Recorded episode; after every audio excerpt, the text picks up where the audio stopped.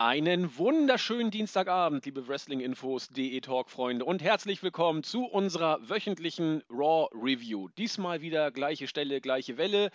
Dienstagabend, wie wir es auch meistens sonst versuchen hinzukriegen oder wie wir es immer versuchen hinzukriegen, gelingt uns auch meistens, so auch heute.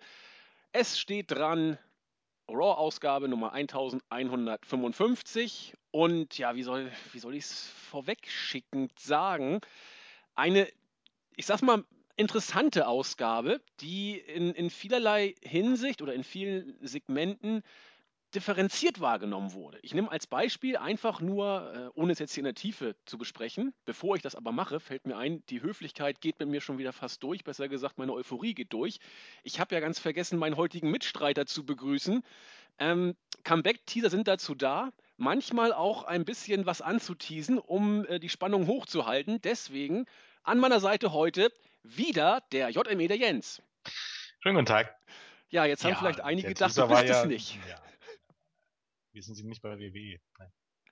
Wieso? Wie meinst du das? Weil wir nicht was ankündigen und dann mehr oder weniger gefühlt zwei Stunden später bringen wir es. Ich wollte gerade sagen, also der Spannungsbogen wird bei uns schon ein bisschen äh, intensiver und langfristiger aufgebaut. Ganz genau. Ähm, äh, expect the unexpected. Und hier hat jeder damit gerechnet, dass heute was Besonderes kommt. Und äh, das Besondere ist, dass, dass nichts nicht. kommt. ja, insofern, wir können auch Erwartungen enttäuschen wie die WWE. Nur wir machen das ein bisschen anders. Ähm, Jens, ich sagte schon, ähm, man kann über diese Raw-Ausgabe hm, viel sprechen. Wir werden das auch tun, auch viel streiten, denke ich mal. Ähm, ein Beispiel ist, ich, ich nehme es mal kurz vorweg, ohne es wirklich in die Tiefe jetzt zu bringen, ähm, das sogenannte Diven-Segment. Die Offiziellen der WWE, du hast gerade die News rausgebracht, waren durch die Bank weg begeistert. Die Fans in der Halle, so wie ich es wahrgenommen habe, eigentlich auch. Das Internet durch die Bank weg positiv. Melzer fand es, ja, geht so. Alvarez fand es sogar ziemlich schwach. Ähm, und auch wir beide, das sei angedeutet, gehen nicht in jeder Hinsicht bei diesem Segment d'accord. Also hier ging es hoch her. Wie war dein Eindruck von der, von der Show erstmal? Ähm, ja, alles im allem okay. Äh, ähm, ja, Lesnar und sicherlich die Dieben waren sicherlich das Highlight. Ähm, abgesehen davon war es jetzt auch nicht der Brüller. Sind wir ganz ehrlich. Also es gibt es gibt Sachen, die die ähm, waren ganz okay, wie zum Beispiel den US-Teil, ähm, die waren sogar gut, aber in diesen Sachen, wie du es jetzt schon angedeutet hast, sowohl bei den Dieben als auch bei dem äh, bei dem ganzen US-Teil geschehen gibt's, wenn man so ein bisschen den näheren ähm, Blick darauf wirft, auch Sachen, die ähm, irgendwie komisch sind. Sagen ja. wir mal so. Also du hast es schon gesagt, jetzt Steven habe ich ja angesprochen und beim US-Titel habe ich sogar ein, zwei mehr Sachen, die, äh, die man da in der Tat kritisch sehen kann. Aber ähm, dann haben wir was, worauf wir uns heute freuen können. Intensive Diskussion vom äh, emotional langsam oder äh, leidenschaftlich langsam abbauenden JME, wie ich heute gesehen habe im Thread. Früher seist du viel emotionaler gewesen. Ja. Ähm, genau. Ich weiß nicht, ist das mein beruhigender Einfluss, aber wir werden gucken. vielleicht vielleicht ja. wirst du ja heute äh, nochmal kurz durchdrehen. Es gibt hier ein, zwei Segmente, wo man in der Tat, äh, wo einem die Hutschnur platzen kann, aber dazu später mehr. Erstmal gehen wir chronologisch wie immer äh, in die Show rein und äh, es begann mit einem äh, ja, verschrotteten Auto, möchte ich beinahe sagen, und einem Paul Heyman, der zusammen mit Brock Lesnar an den Ring kam und ja, ich will es nicht sagen, aber fast sowas wie eine Standard-Promo äh, gehalten hat. Ähm, Rollins sei ein kleiner, schleimiger Dieb, der Lesnar platt gemacht hat, was, äh, platt gemacht ist das falsche Wort, der Lesnar den Titel gestohlen hat, hinterrücks. Er hat aufgezählt, wie Lesnar auftritt, wenn er ein Herausforderer ist oder wie er als Herausforderer in der Vergangenheit aufgetreten ist. Er hat sie alle geplättet, äh, unter anderem eben auch John Cena letztes Jahr beim SummerSlam, The Rock, oder auch äh, Randy Couture. Er hat da alles Mögliche an, an Beispielen auch genannt. Das ist ja alles auch äh, richtig und wichtig. Und wenn es jetzt äh, am Sonntag zu Battleground kommt, wird eben Rollins auch diesmal Lesnar-mäßig geplättet werden. Und Lesnar geht als Herausforderer rein, aber er wird ganz sicherlich nicht als Herausforderer aus dem Match wieder rausgehen. Klare Worte, was soll Heyman auch anderes sagen? Rollins hat sich diesmal auch blicken lassen in Begleitung von Kane hat gesagt, ja, du bist eigentlich ein ganz schöner Feigling, dass du hier deine, deine äh, Wut an leblosen Gegenständen auslassen musst und so weiter und so fort. Rollins hält entsprechend, äh, um den Konsens dann mal rauszubringen, dagegen, dass er gegenhalten wird und sogar verspricht, dass er am Sonntag Suplex City niederbrennen wird. Daraufhin hat Lesnar ziemlich entspannt und cool reagiert und einfach nur gesagt, das war das Einzige, was er überhaupt gesagt hat, seit, seit Ewigkeiten, I could take you to Suplex City tonight. Bitch, rausgepiept, wie sich das gehört und so weiter. Kane hat dann auch was gesagt und ein Vertragsunterzeichnungssegment angekündigt. Daraufhin hat dann Heyman gesagt, das war eigentlich ganz putzig, äh, Baby Brother of the Undertaker und solche Geschichten. Ja, von mir aus kann man mal, kann man mal bringen. Und am Ende war dann eben klar, das Vertragsunterzeichnungssegment wird dann das Highlight der Show bilden. Ja, es war ein, ein den Main Event der Show besser gesagt. Es war ein, ein ordentliches Segment, es war länger und es war auch nicht so feurig wie, wie letzte Woche. Zumindest habe ich so empfunden. Jens, wie war es bei dir? Ähm, das ist halt ein bisschen das Problem, weil es. Ähm ich meine, die ganze Storyline bezieht sich ja nur darauf, auch wieder, und ich glaube, gefühlt im vierten Monat hintereinander, dass es darum dreht, ob Seth Rollins irgendjemand haben wird, der ihn unterstützt. Und ähm, jetzt war Lesnar halt mal ein bisschen öfters da und ansonsten gibt's keinen Storyline-Hintergrund und natürlich erzählt er dann immer das Gleiche. Genau. Und natürlich passiert dann immer das Gleiche und das ist jetzt noch nicht mal so schlimm, äh, wenn man das einigermaßen kurz hält. Und hier waren es wieder, na, ich bin mir nicht sicher, wie lange es jetzt wirklich war, aber gucken, ob ich das rauskriege. Aber es war auf jeden Fall über 15 Minuten. Und immer wenn es dann Richtung, Richtung 20 Minuten geht, ist das meistens das Glück. Es war ja, gute 18 Minuten, glaub, wenn nicht gar 19 fast. Ist dann meistens ein bisschen, ja, ein bisschen zu lang. Ja. Aber ich meine, okay, ich meine, es gibt tatsächlich wirklich Schlimmeres als äh, eine zu lange Paul Heyman Promo. Ich, ich wollte gerade sagen, lieber eine zu lange Paul Heyman Promo als zum hunderttausendsten Mal Hunter und Stephanie McMahon oder was auch immer man da teilweise uns auch schon geboten hat. Äh, ich wollte das auch nicht zu kritisch sehen, aber man merkt eben auch bei großartigen Promos von Heyman, wenn Storyline-mäßig nicht viel drinsteckt, auch da nutzt dann irgendwann das, das Problem ist einfach, ähm, die Story, also die, die Promos von Paul Heyman sind meistens, also die sind grundsätzlich immer gut, beziehungsweise sehr gut. Brauchen wir nicht drüber reden. Genau. Aber die richtig großartigen, die sind meistens, wenn irgendwie eine neue Entwicklung war. soll heißen, ja. ähm, nachdem er die Strick gebrochen hat, nachdem, ähm, oder eben am Tag nach, nach WrestleMania, ähm, nach WrestleMania 31. Ähm, und ansonsten wiederholt sich das dann immer nur noch ein paar Wochen. Ja. Und so ist es hier halt auch. Ich meine, es kommt eine gute Promo und die wiederholt sich dann. Und das ist halt einfach das Problem. Also ähm, es ist nun mal leider so, dass wenn man, wenn man eine großartige Promo mehr oder weniger dreimal miteinander hört innerhalb von drei Wochen, dann ist sie beim dritten Mal meistens auch nicht mehr ganz so großartig. Richtig. Insofern war das ein Stück weit absehbar. Wir, wir nehmen es ja auch in Kauf und äh, das ist ja auch nicht der Hauptkritikpunkt, äh, an dem man sich hier äh, aufhängen kann. Es war, es war ein ordentlicher Beginn.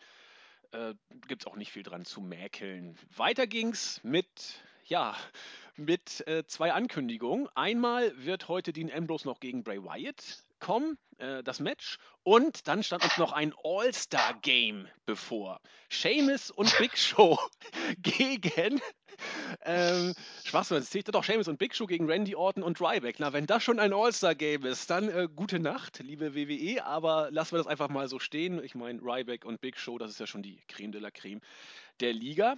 Auf jeden Fall stand das Match auch dann als nächstes auf dem Programm. Randy Orton und Ryback haben, ich will nicht sagen standardgemäß, aber sie haben gegen Sheamus und Big Show gewonnen. Nachdem Ryback Seamus pinnen konnte.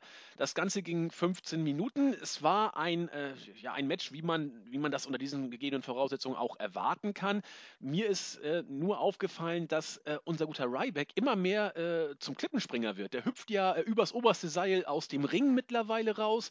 Sein, sein Finisher scheint da auch irgendwie zu variieren. Neben dem Shellshock kommt jetzt der äh, Big Splash vom, vom obersten Seil. Also das ist, also er wird hier noch zum, zum zum, Cliffhanger oder Cliffdiver.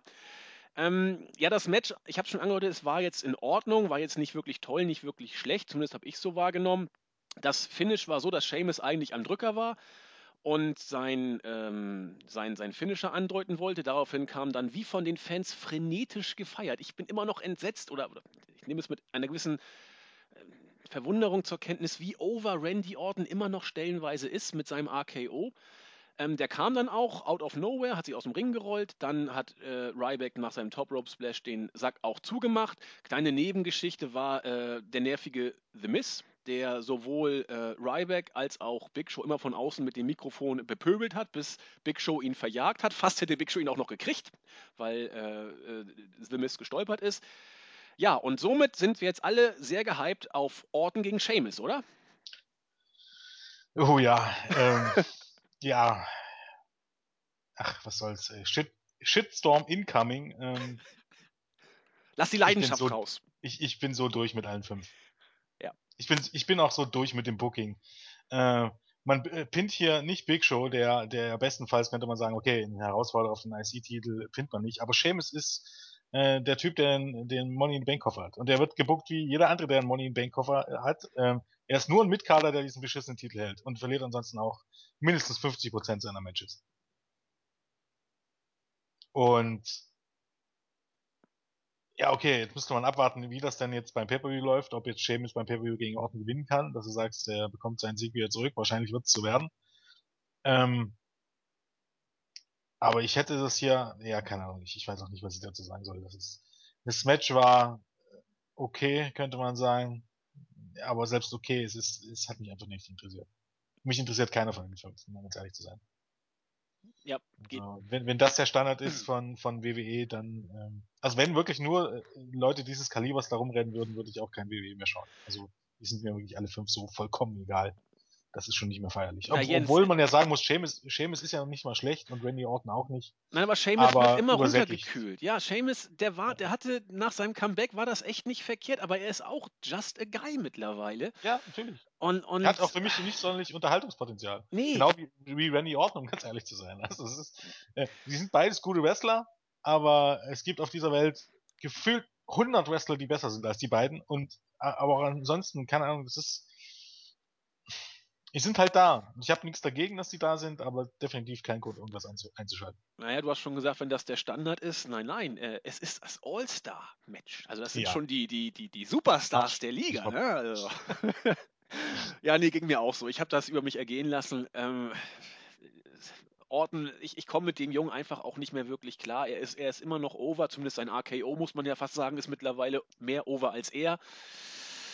Ach ja, und, und Ja, man muss auch auch nichts. dazu sagen, ich glaube, das ist auch das Problem, wenn man das ganze Produkt jetzt äh, ja so lange verfolgt, wie das nun bei uns der Fall ist. Und jetzt hast du Randy Orton und Big Show, die sind nun ja seit seit der eine seit 13 Jahren, der andere seit über 20 Jahren dabei und man sieht sie wirklich fast jede Woche. Und selbst wenn dann mal, wenn du die zwei Monate mal nicht siehst, weil eigentlich gehören ja Orton und Big Show sind ja noch gar nicht so lange zurück in den Shows. Aber man hat echt das Gefühl, man sieht den Jahr, jahrelang wirklich jede Woche mindestens zweimal zu und äh, irgendwann kommt von denen auch nichts mehr Neues. Und egal, ob jetzt Randy Orton Heel oder Face ist, es ist immer derselbe Charakter. Ich, ich weiß gar nicht, warum die Leute so, so John Cena immer so scheiße finden, dass er seinen Charakter nicht weiterentwickelt. Das hat Randy Orton auch nicht getan. Bestenfalls einmal in seiner Karriere oder, naja, man könnte sagen zweimal in seiner Karriere, aber ja, es ist alles Jahre her und äh, sind die tot für mich. Dem kann ich auch nichts mehr ergänzend hinzufügen. Machen wir lieber weiter. Ähm, ja, und dann wurde so ein bisschen, dass das kam immer wieder während der Show mal durch, äh, angeteased, dass da wohl noch irgendwas passieren würde. Nämlich Seth Rollins und Kane wurden diesmal Backstage gezeigt und Rollins wirkte nicht wirklich chillig und, und äh, sagte, ja, was ist denn überhaupt der Plan heute? Da muss ja noch irgendwie was passieren und äh, was mit Noble und Mercury passiert ist, ist ja nun auch nicht so toll. Also da wirst du doch wohl hoffentlich auch irgendwie eine tolle Planung in der Hinterhand haben. Kane war da ziemlich genervt und meinte, bleib mal ein bisschen entspannt, sonst wird das mit dir auch noch ein übles Ende nehmen. Ja, äh, habe ich dann mal so hingenommen. Äh, keine Ahnung, Rollins als äh, nervöser Champion, Kane als der, der den Plan haben soll. Ich habe es äh, nicht wirklich äh, verarbeitet. Äh, zumal auch, Ja, dass das Endsegment, äh, ja, Vorsicht, Spoiler, ich weiß bis jetzt noch nicht, was der großartige Plan Ja, gut, jetzt danke. Ich wollte mir das äh, bis zum Ende aufbewahren, weil ich wollte jetzt irgendwie auf die große Auflösung hin. Vielleicht hast du sie verstanden. Ich habe sie nämlich auch nicht verstanden. Aber da können wir ja nachher nochmal drauf zu sprechen kommen, wenn es dann soweit ist, weil da habe ich auch so viel zu, oder eine Sache, die mich so unglaublich genervt hat. Aber wir wollen dem ja nicht vorgreifen.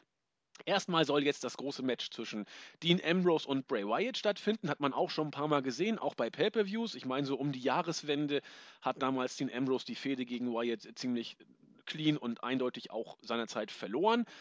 Ähm, die Matches waren aber trotzdem okay, das will ich gar nicht schlecht reden. Aber zu diesem Match kam es gar nicht. Denn äh, als Bray Wyatt seine Entrance gemacht hatte, wurde er hinterrücks von Roman Reigns angegriffen und danach auch nach allen Regeln der Kunst mehr oder weniger deutlich auseinandergenommen. Wyatt kam eigentlich gar nicht wirklich äh, zum Zuge oder hat irgendwie ein Comeback geschafft. Der Superman Punch kam und auch einiges sonst. Dann flog äh, Wyatt aus dem Ring, hat sich aber relativ schnell berappelt und Reigns mit der Laterne 1 übergezogen und konnte dann das Weite suchen. Ja, äh, Reigns als äh, entschlossener, aggressiver, ich will nicht sagen Bad Guy, das wird hier zu weit gehen. Badass eher schon, aber auch das nicht wirklich, aber zumindest entschlossen und er hat mal auf den Putz gehauen. Kann man so machen, oder? Ähm, ja, grundsätzlich äh, war, war das schon okay. Äh, aber wie gesagt, das ist eigentlich Woche für Woche okay. Ähm, also das große Brickeln ist da auch nicht da, zumindest jetzt für mich nicht, ähm, für viele andere schon. Also wenn wir jetzt ein bisschen in die markige oder Fanboy-Ecke gehen, aber ja, nee, es ist schon okay, soweit. Ähm, trotz allem muss ich auch immer wieder dazu sagen, wenn du Roman Reigns in längeren Interviews siehst, ich glaube, der hat jetzt irgendwann, irgendwann war wieder mal so ein Sitter-Interview oder so, spätestens dann wirkt er absolut nicht mehr wie ein Bad Boy und selbst spätestens dann, weil ich glaube, er ist ja auch tatsächlich, ich glaube, ähm, ein netter Typ, aber zwangsläufig macht man ihn dann eben halt zum John Cena auch, auch so, weil er eben ein netter Typ ist. Er wirkt einfach nicht wie ein Batista oder er wirkt nicht wie ein Undertaker. Und dementsprechend glaube ich, und ich kann es mir nicht vorstellen, oder zumindest bin ich mir relativ sicher, dass ein Teil der, ähm, der WWE-Fans ihn immer scheiße finden wird. Egal was man tut. Weil er einfach nicht wie ein wirklicher Badass rüberkommt. Spätestens wenn er, und da kann er auch am Mike, sobald er mehr als, als zwei Sätze am Mike sagt, ist es vollkommen aus. Wirkt er einfach nicht mehr so.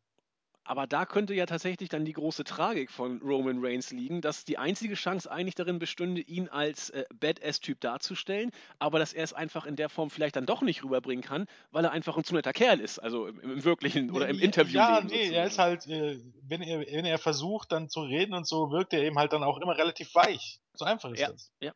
Er, er, wirkt, er wirkt dann, dann hast du noch dann, er hat ja jetzt auch Kontaktlinsen. Er hat ja eigentlich braune Augen. Bei WWE geht man ganz auf, auf, wir machen jetzt den, den, den Typ, auf dem die Mädchen pflegen und verpassen ihm blaue Kontaktlinsen. Er sieht absolut nicht aus wie ein Bad Guy. Nee, das stimmt. Und das stimmt. De dementsprechend wird, wird er von einem Teil der Leute immer abgelehnt werden.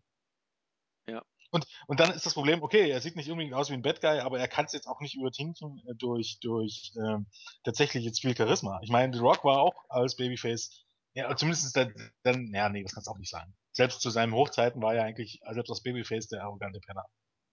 ja, das stimmt. Ganz genau, das kann man also auch nicht unbedingt sein. Aber, ja, keine Ahnung, ich glaube, ich glaube, ähm, mit, mit, wenn man mit Roman Reigns nicht dann doch seine Darstellung ein bisschen ändert, wird man da seine Schwierigkeiten haben. Aber was wie, jetzt noch nicht mal was mit dieser Fehde hier zu tun hat, aber. Wie, wie will man denn Roman Reigns Darstellung wohin denn ändern? Babyface hat nicht geklappt. Was bleibt denn da noch? Nee, ja, man versucht das jetzt weiter, aber ich glaube, er hat sich dann auch schon relativ abgekühlt. Er ist halt genauso nur ein Typ wie, wie fast alle anderen. Also ist, äh, so wirklich Leute, die herausstechen, gibt's halt nicht. Nee. Das ist nur ich, ich weiß auch nicht, wie man es bei Reigns noch äh, ja, ändern kann. Also, ich dachte, also, der, der, der, der, der, der Badass Turn könnte es, oder was er bei Shield früher äh, dargestellt hat, könnte es nochmal werden. Aber ja, aber genau das ist der Punkt. Damals bei The Shield hat er so gut wie nicht gesprochen. Ja, genau. Das meine ich. In den Interviews muss er sprechen als, ja. als Single Wrestler und als Star der Liga. Und, und er da, muss eben halt auch viel sprechen. Es und, gibt keinen, ja. der, der nicht viel spricht. Und da beißt sich die Katze an den Schwanz. Das wird, das wird in der Tat sehr kritisch. Und als äh, Babyface, das Experiment ist ja nun mal voll gegen die Wand gegangen es wird nicht einfacher für Reigns, das, das ist wohl so. Auch die, äh, ja, der, der Versuch, ihn zum äh, Badass Terence Hill zu machen mit den blauen Kontaktlinsen, hat nicht hingehauen. Ich glaube, er kommt bei einem gewissen Teil dann schon gut an, aber das ist halt ein gewisser Teil, das ist das gleiche Problem wie bei John Cena. Um ganz genau zu sein, glaube ich einfach, dass sich immer weiter herauskristallisiert, dass durch die Art, wie WWE ihre Leute darstellt, dass du eine einzelne Person ist kein Tor mehr. Was zieht, ist WWE. Die Leute mhm. gehen hin, um WWE zu sehen, um, um die WWE-Leute zu ziehen, aber ähm, du hast keine Casual-Fans, die sagen, okay, jetzt kämpft der und der, dafür kaufen wir jetzt irgendwas. Das ist einfach nicht mehr der Fall. das Große und Ganze und drumherum und ähm, ja alle in dem Sinne ähm, ziehen, aber nicht mehr, dass du eine, eine, ein, eine einzige Person hast, die wirklich ein Tor ist. Sehe ich auch in John Cena nicht, um ehrlich zu sein. Aber das heißt ja, dass die WWE alles richtig macht, wenn sie Stephanie und Hunter als die eigentlichen Stars der Liga immer wieder darstellt. Das glauben sie vielleicht. Apropos Stephanie McMahon und Star der Liga. Wir kommen jetzt zu einem der, ja, ich sag mal, wohl umstrittensten Segmente dieser Raw-Ausgabe, nämlich dem Diven-Segment. Es fing äh, so an, dass zunächst die äh, Bella-Zwillinge mit Alicia Fox im Ring waren und Nikki erstmal erzählt, dass sie ja schon ganz, ganz lange Champ ist, 232 Tage. Sie hat die WWE Diven Division im Grunde, äh, im Grunde vollkommen im Griff. Sie, sie, sie besitzt sie sozusagen und äh, hat auch äh, alle Entscheidungsfreiheit in ihrer Gewalt. Daraufhin kam Stephanie McMahon an den Ring. Die sah irgendwie ganz, ganz merkwürdig aus diesmal. Also Panzer irgendwie, ganz komisch. Und hat erstmal erzählt, so pass mal auf. Ich mache erstmal deutlich, dass du hier gar nichts entscheiden kannst, sondern äh, wenn, dann bin sowieso ich das.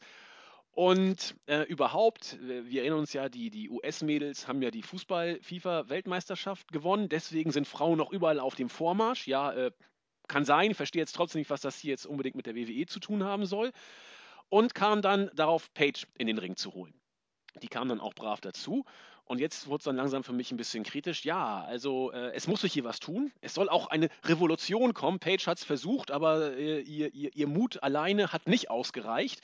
Deswegen wird jetzt hier die Revolution von oben sozusagen angeordnet. Und sie hat dann Becky Lynch, die hat schon ordentliches, doch ziemlich gute Pops bekommen, muss ich sagen. Und danach noch, äh, nachdem sie den Ric Flair-Move so ein bisschen angedeutet hat, äh, Charlotte an den Ring geholt. Charlotte hat unglaubliche Pops gekriegt, zumindest so wie ich es wahrgenommen habe. Das war richtig, richtig gut. Und hat dann deutlich gemacht, so, Nikki, äh, Brie und ähm, Alicia, ihr habt jetzt mit diesen drei Mädels eine neue Konkurrenz bekommen. Daraufhin kamen dann Naomi, und äh, Frau Snooker, Tamina, an den Ring und wollten auch noch ein Wörtchen mitreden. Stephanie hat ganz souverän reagiert, ja super, dass ihr kommt. Äh, ich hätte euch sonst noch dazu gerufen, denn wir haben noch eine Dame am Start, die äh, sich selbst den Boss nennt. Da war schon richtig Stimmung und hat dann Sascha Banks dazugeholt. Sascha Banks kam unter, ja, ich sag auch guten Reaktionen, nicht so gut wie bei Charlotte, kam aber an den Ring und hat dann äh, auch sich gleich zu den äh, beiden anderen Damen, Tamina und Naomi, gesellt. Und da hatte man drei Dreiergruppen sozusagen im Ring. In der Mitte standen dann die Bellas mit Alicia Fox. Die wollten dann ganz elegant äh, sich von dann machen. This is Awesome Chance gab es da auch. Äh, das hat aber nicht geklappt. Es gab dann stattdessen ein Brawl von äh, neun Mädels im Ring. Das war, fand ich, nicht schlecht. Der sah ganz gut aus. Highlight des Brawls war, dass alle NXT-Mädels entweder ihren Finisher bzw. irgendwelche äh, Submission-Moves angesetzt haben und die Halle war begeistert. Natürlich gegen die äh, Nikki, Brie und Alicia Keys Fraktion. Die wurden aus dem Ring geschmissen und am Ende haben wir dann die äh, besagte Fraktion, oh Gott, kriege ich zusammen, Sascha Banks, äh, Naomi und äh, Tamina gegen Paige. Oh Gott, ich komme ein bisschen durch den Tüdel. Gegen Paige, oh, Charlotte und Becky Lynch. Becky Lynch. Muss man mal alles so hinkriegen. Und äh, ein Stare-Down wäre cool gewesen. Leider ist es äh, ein Mädelskrakeel geworden im Endeffekt. Wir haben ein bisschen rumgeschrien.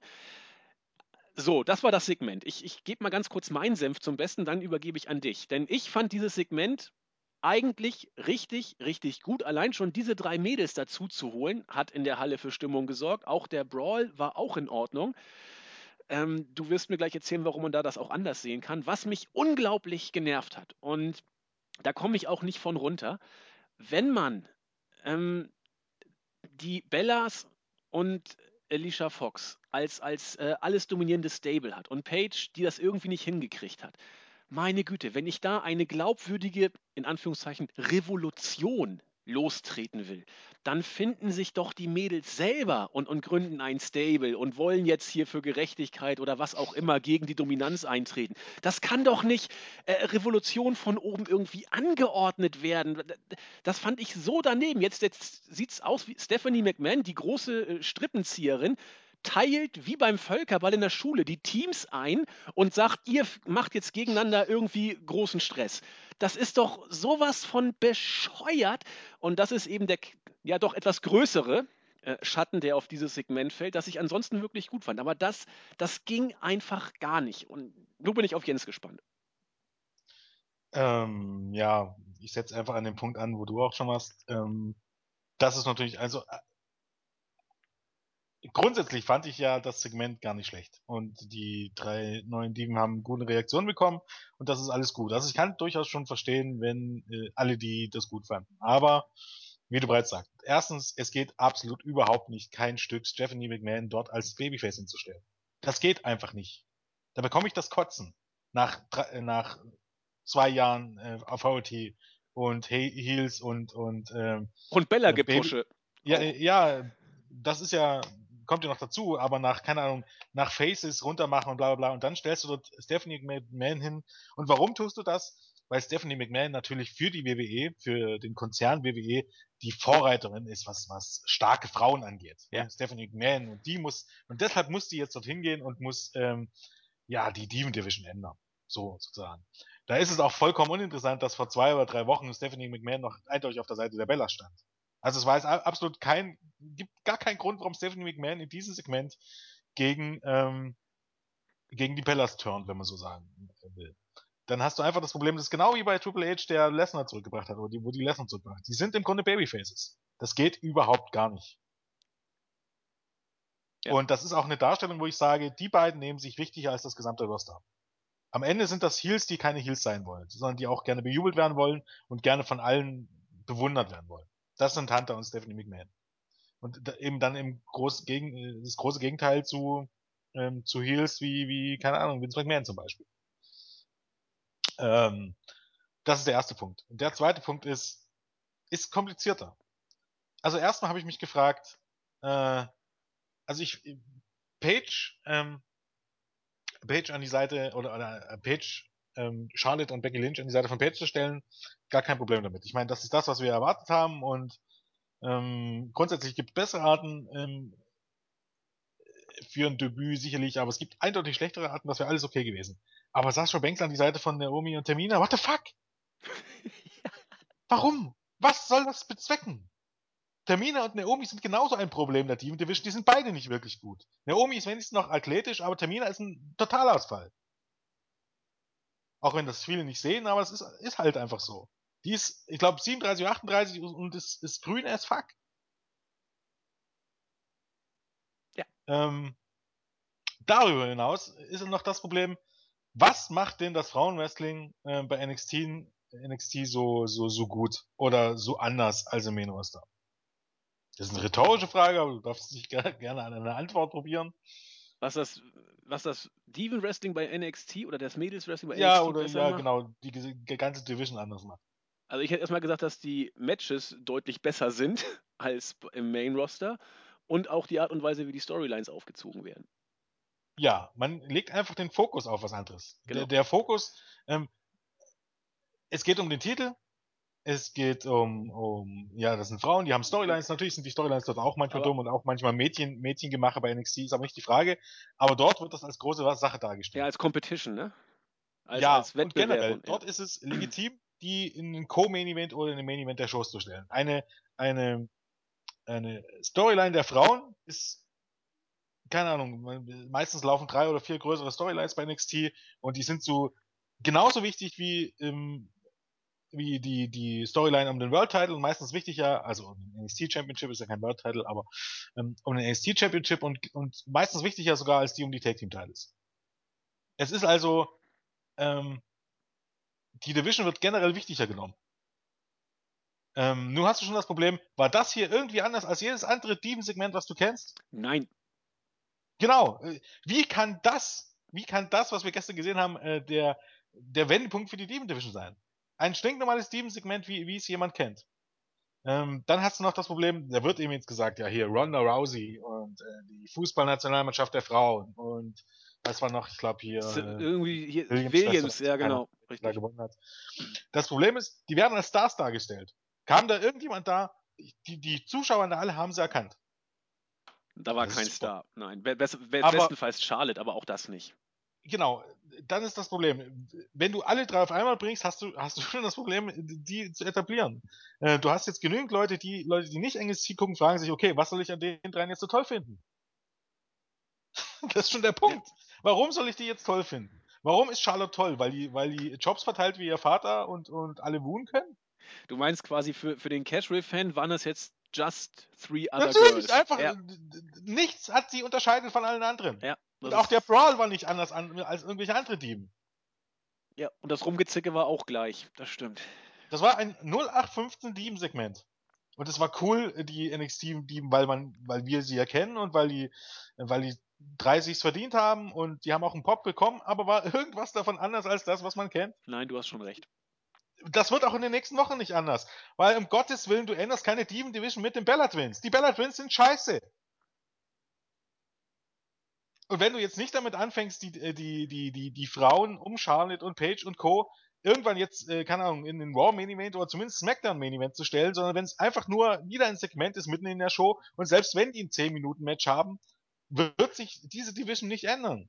Du musst alle, äh, Personen ändern die Division nicht. Du kannst zwar Personen damit einsetzen, um eine Änderung zu bringen, aber generell musst du das gesamte Booking und die gesamte Darstellung ändern. Sonst ändert sich nichts.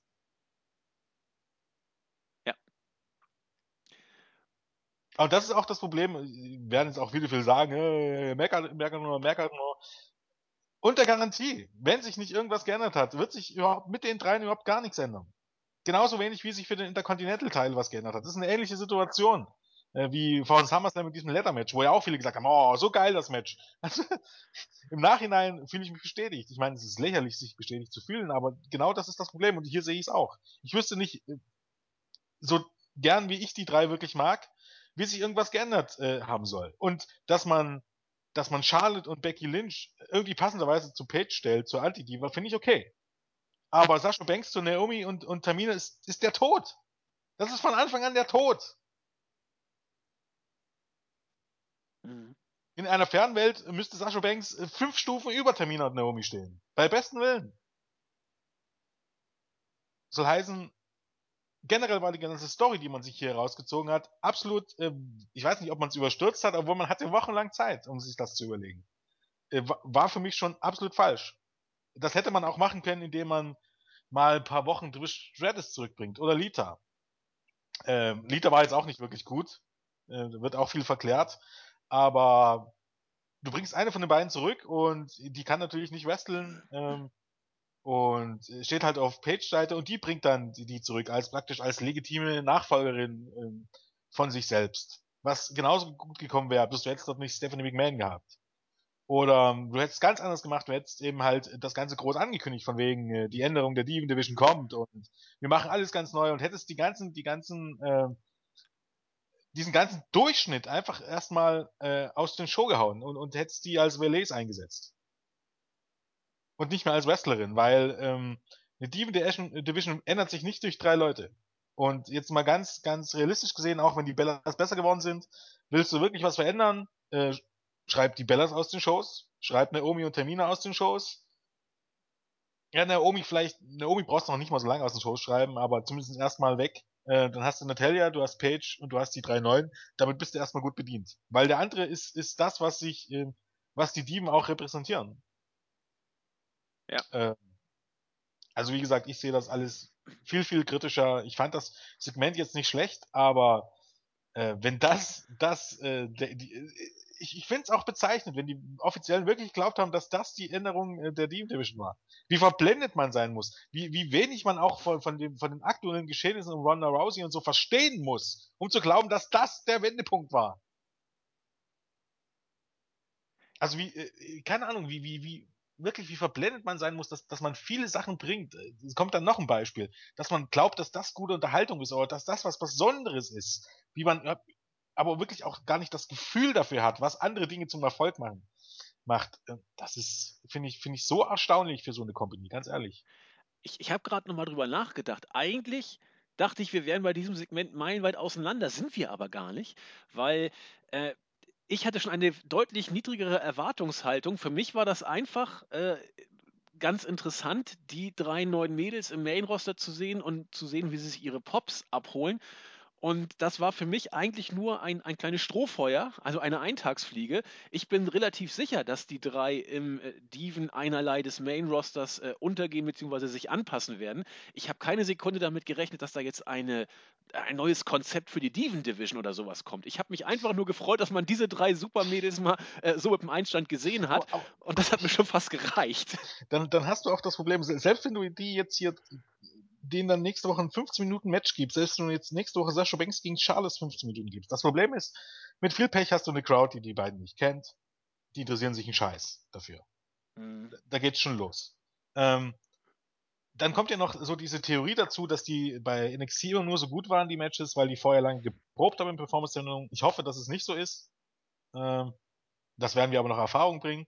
Aber ich glaube, ich glaube echt, dass man sich damit keinen Gefallen getan hat. Ich bin auch, auch diese ganze Darstellung, dass Paige ja gar nicht wusste, dass Becky Lynch jetzt rauskommt und ja dann so dankbar ist und Stephanie McMahon stand strahlend da, wirk, ja. kann ich da nur sagen.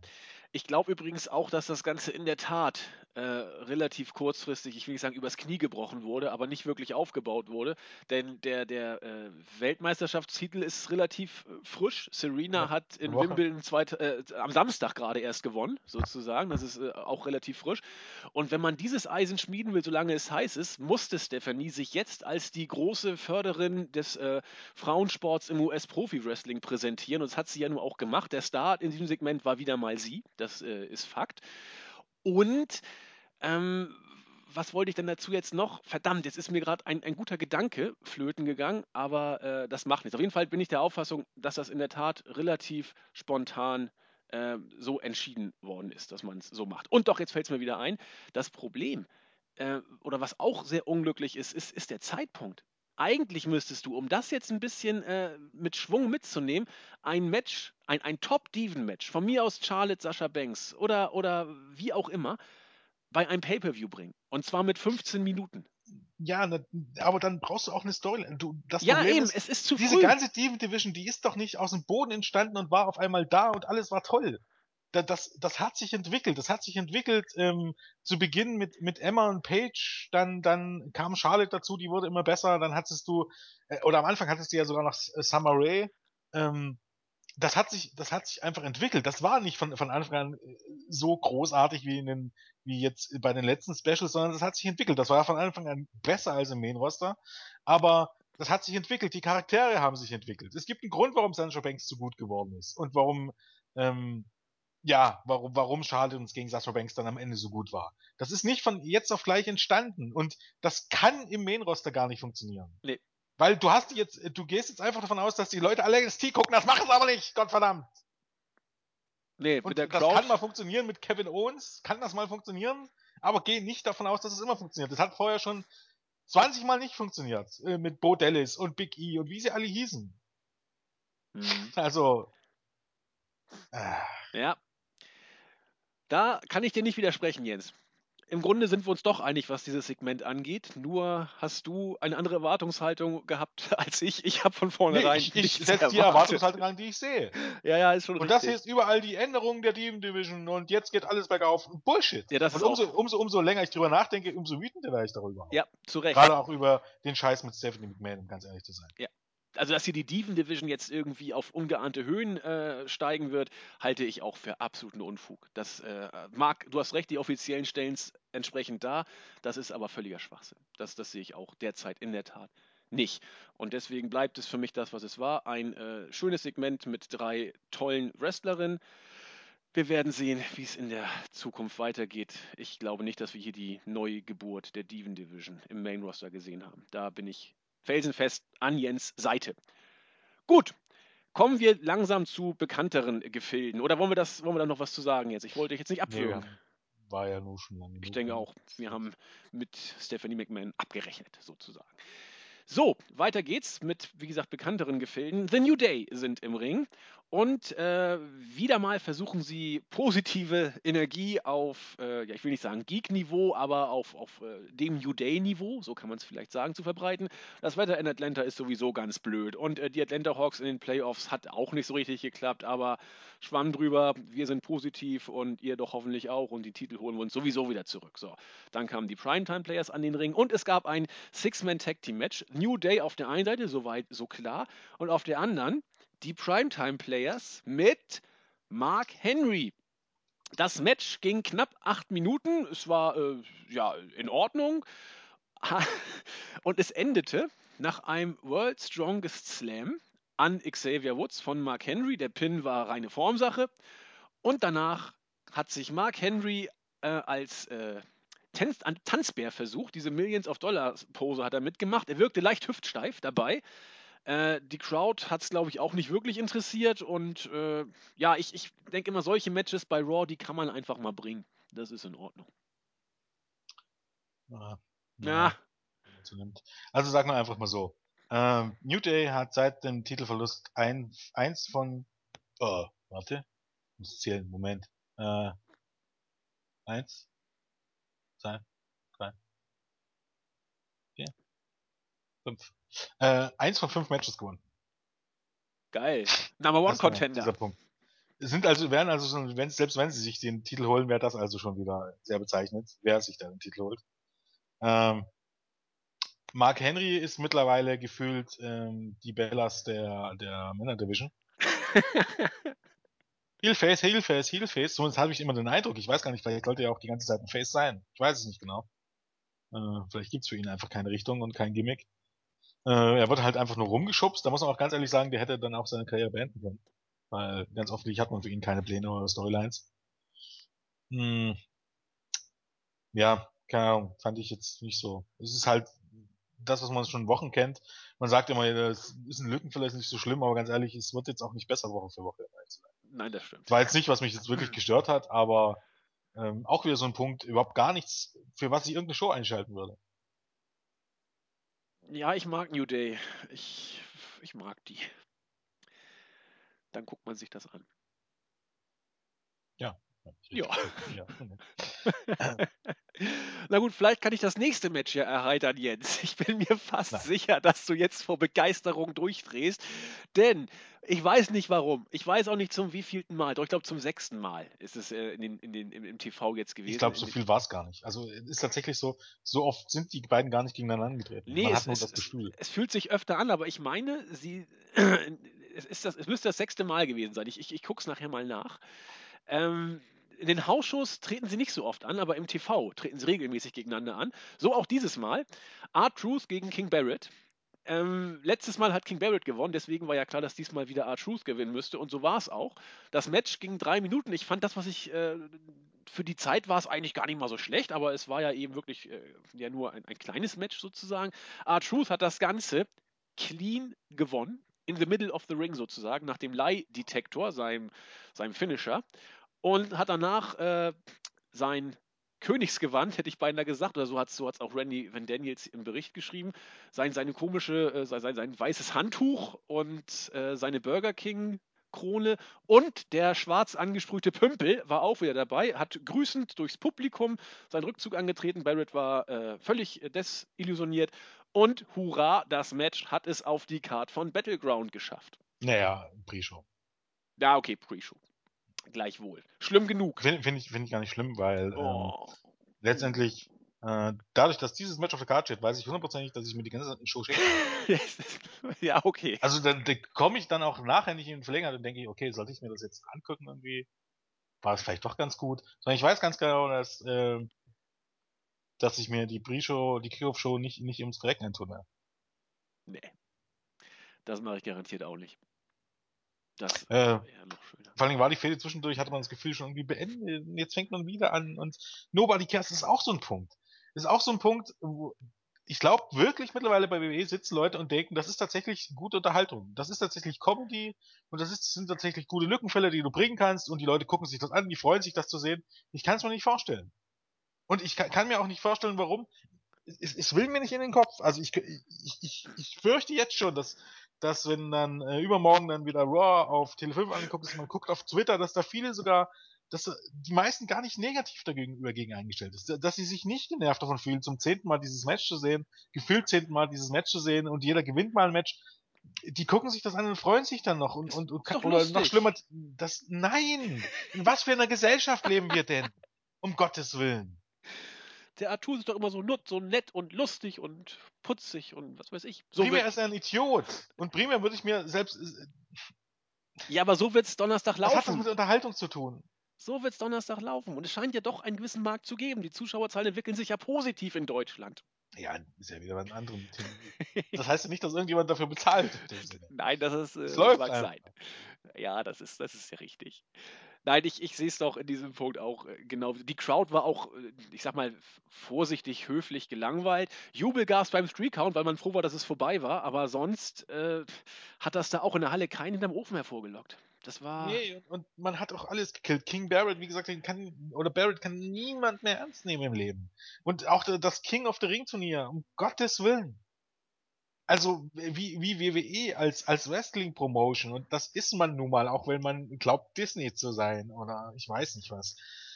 Man ist eine Wrestling-Promotion und wie man so unfähig sein kann, ähm, diesen Namen gerecht zu werden, etwas promoten. Wenn ich ein Turnier mache, ein King of the Ring Turnier, dann soll was bedeuten, dann, dann, du hast, das ist ein Verkaufspunkt. Ein Punkt, wo du sagst, okay, wir machen jetzt ein großes Special auf dem Network und das bewerben wir und ähm, wir zeigen, dass das was Besonderes ist und dafür bestellen sich die Leute dann das Network. Und das ist eigentlich der Gegenpunkt. Wenn, wenn, wenn die Specials aus sowas bestehen und ich sehe dann, was das für Clowns sind am Ende des Tages, gibt es einen Grund, mir das Network nicht zu kaufen. Ja. Wie gesagt, wie man so unfähig sein kann, das zu verstehen. Und, und ich, ich, ich will jetzt auch echt nicht mehr hören, wenn, wenn dann irgendjemand schreibt, ja, ihr könntet doch gar nicht eine bessere Show bucken und äh, ja, so, solche Sachen halt, doch könnte ich. Weil das könnte fast jeder. Weil das, man muss nur, man muss nur grundlegende Dinge verstehen. Grundlegende Dinge, wie, wie man etwas vermarktet. Das ist so, als wenn du, wenn du, wenn du Musikmanager wärst und du hast eine Band und wenn dich jemand fragt, erzählst du dir, naja, so gut sind sie eigentlich gar nicht. so verkaufst du nichts. Und das Schlimme ist, dass, dass jede verkackte Infomotion macht das besser. Egal wo, äh, da wird niemand als ein Kleiner dargestellt und wenn da irgendjemand ein Turnier gewinnt, dann, dann wird, wird die Hölle daraus vermarktet und dann, dann wird derjenige auch nicht im Anschluss jedes Match verlieren. Weil das Turnier dann, dann ein Selling Point ist. Dann wird gesagt, okay, äh, der hat das Turnier gewonnen und das ist, ein, ist eine Stufe auf das nächste Level.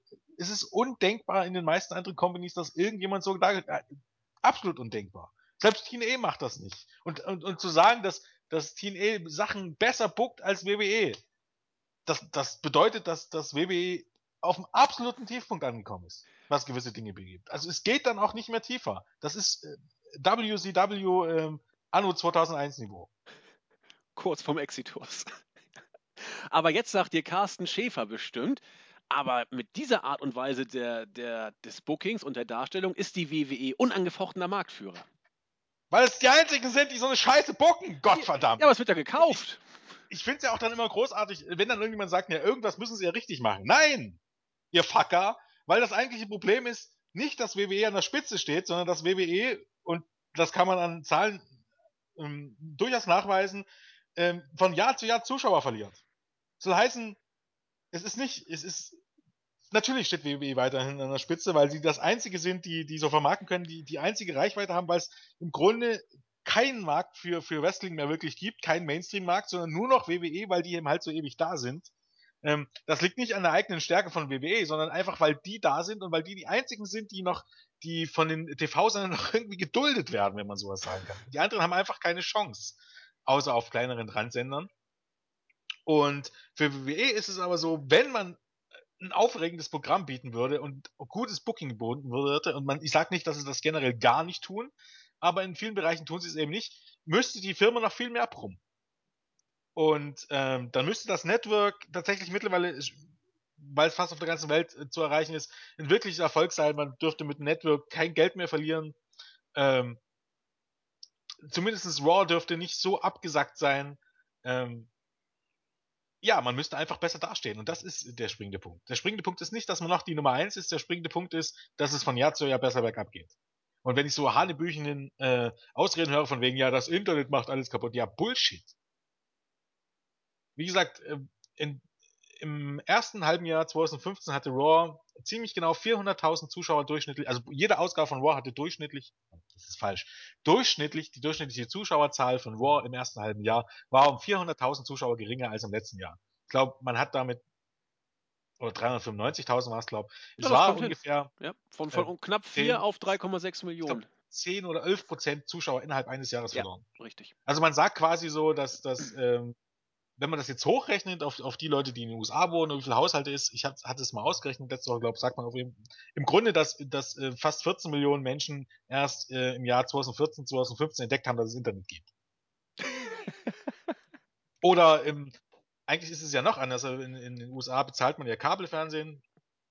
Es ist also auch ähnlich, ist nicht vergleichbar mit, unbedingt vergleichbar mit öffentlich-rechtlichen, aber man bezahlt halt auch dafür. Es ist nicht direkt Free TV, aber wir bezahlen ja auch dafür.